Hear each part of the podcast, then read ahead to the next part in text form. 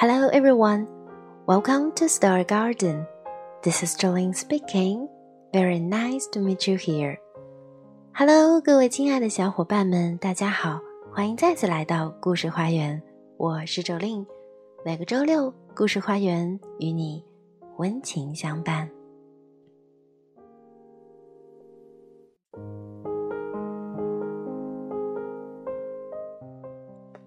我们都知道，想要享受生活，物质是所需要的条件，但其实不是必要条件。更关键的是，我们是否愿意接触新鲜事物，利用外在来改善当下。今天的故事，小猪佩奇一家将会分享如何探索、发现并享受当下。希望我们都能从中有所启发。我们一起出发吧！So now. Let's begin.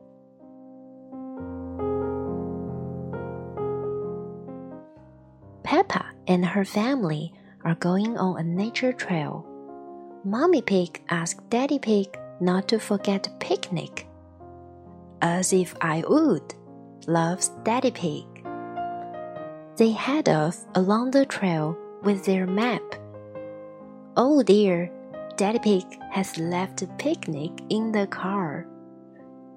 Mommy and Daddy Pig asked Peppa if she can see anything interesting in the forest. I don't see anything but boring trees, says Peppa. Then she looks really hard and finds some footprints on the ground. Let's follow the footprints and see who made them, said Mummy Pig. We'll have to be very quiet so we don't scare anything away. Shh. Peppa and George followed footprints along the ground. It looks like they were made by a little bird, says Mummy Pig. Soon they come to the end of the footprints. The bird has flown up into that tree, smiles Daddy Pig. Where? asks Peppa. Daddy Pig gives Peppa a binoculars to help her see the bird.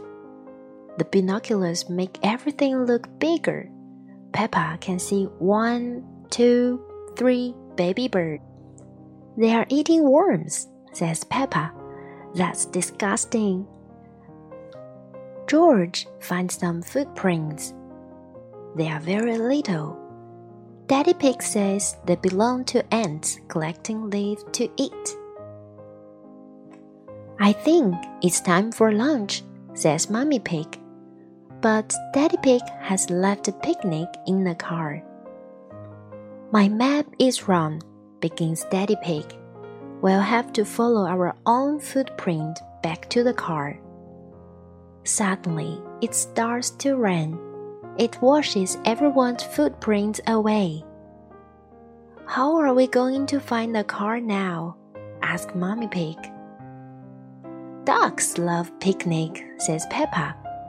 Mrs. Duck, can you help us find our picnic, please? The ducks lead Peppa and her family back to their car. We are here. Thank you for your help, Mrs. Duck, cries Peppa. I love picnics, loves Daddy Pig. The ducks love picnics too. Quack, quack. So do the birds. And so do the ants. Much, much. Everybody loves picnics, cries Peppa.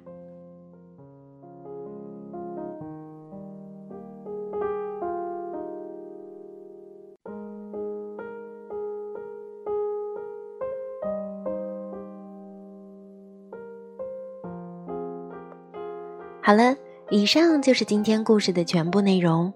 享受生活其实就是这样，能够掌控生活，用闲暇时间来取悦和丰富自己。我们经常提到的培养广泛的兴趣爱好，其实就是提升精神享受能力的途径。不要觉得自己天生就是劳碌命，生活本来就是一张白纸，全靠你是否有能力驾驭手中的画笔。OK that's all for today. Thank you for listening. 好了，以上就是今天节目的全部内容。感谢你的收听，欢迎关注微信公众号“辣妈英语秀”，收听更多精彩节目。